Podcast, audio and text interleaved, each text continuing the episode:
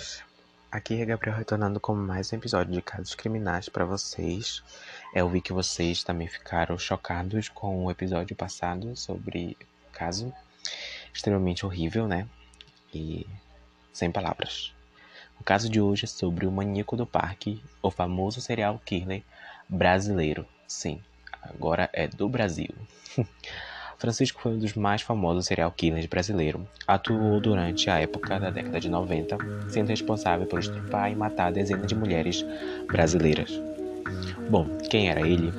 Começou sua sequência de, ele começou sua sequência de crimes no final da década de, no, de 1990.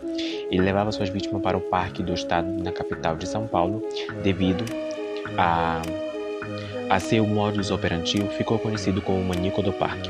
O caso se popularizou em 1998, porém em 1996 Francisco já estrupava as mulheres, mas ainda não as matava. Francisco as seduzia as vítimas com uma falsa promessa de emprego em uma agência de modelo. Ele selecionava as mulheres em locais públicos como estações de metrô e supermercados. A principal característica que ele usava procura, é, ele procurava era semelhanças à física de uma antiga namorada, enquanto outras fontes diziam que Francisco procurava mulheres que tivessem aparências tristes.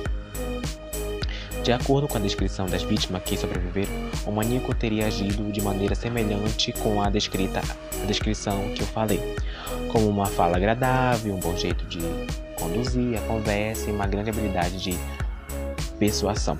Distribuía elogio e convencia as vítimas de que uma equipe publicitária aguardava no parque do estado para fazer teste fotográfico como modelo e possivelmente até seguir uma grande carreira artística.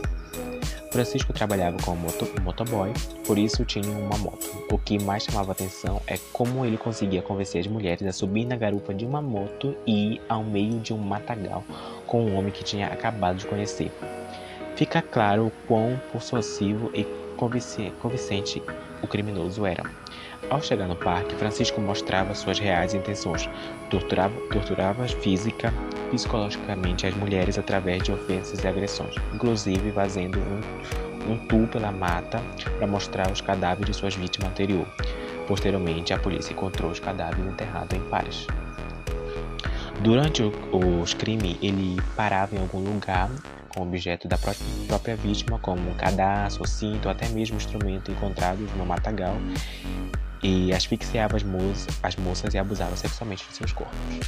Entre janeiro e agosto de 1998, os corpos das vítimas começaram a ser encontrados no Parque do Estado. Estavam ajoelhados numa posição referente com sinais de violência sexuais e marca de mordida. Foi uma verdadeira novela midiática. Começaram a surgir corpos em dias até meses variados, que começava a ensejar a ideia de um serial killer, sempre tendo com algum pretexto a violência sexual contra a vítima, relatou o promotor Edson Mogenotti. Antes da investigação dos crimes em série, Francisco já havia sido intimado pela polícia para esclarecer a utilização de uma folha de cheque em nome de Isadora Franklin. Ela estava desaparecida e Francisco tinha utilizado duas folhas de cheques em seu nome. O assassino disse à polícia que, ele era, que ela era sua namorada e os dois aceitaram a história por um tempo. Mais tarde foi descoberto que a Isadora, na verdade, era uma das vítimas de Francisco. Uma denúncia anônima levou ao nome de, do suspeito, assim como seu histórico de crimes fortalecia a hipótese de que Francisco ser o ator. Em 1995, o motoboy chegou a ser preso por tentativa de estupro, mas pagou a fiança e foi libertado, além do caso de Isadora, já citado. A primeira prova material contra Francisco foi obtida no dia 24 de julho de 1998, quando foi encontrada a identidade de uma das vítimas no vaso sanitário entupido da empresa que o entregador trabalhava. Mas devido à população dos crimes ele já havia pedido a demissão.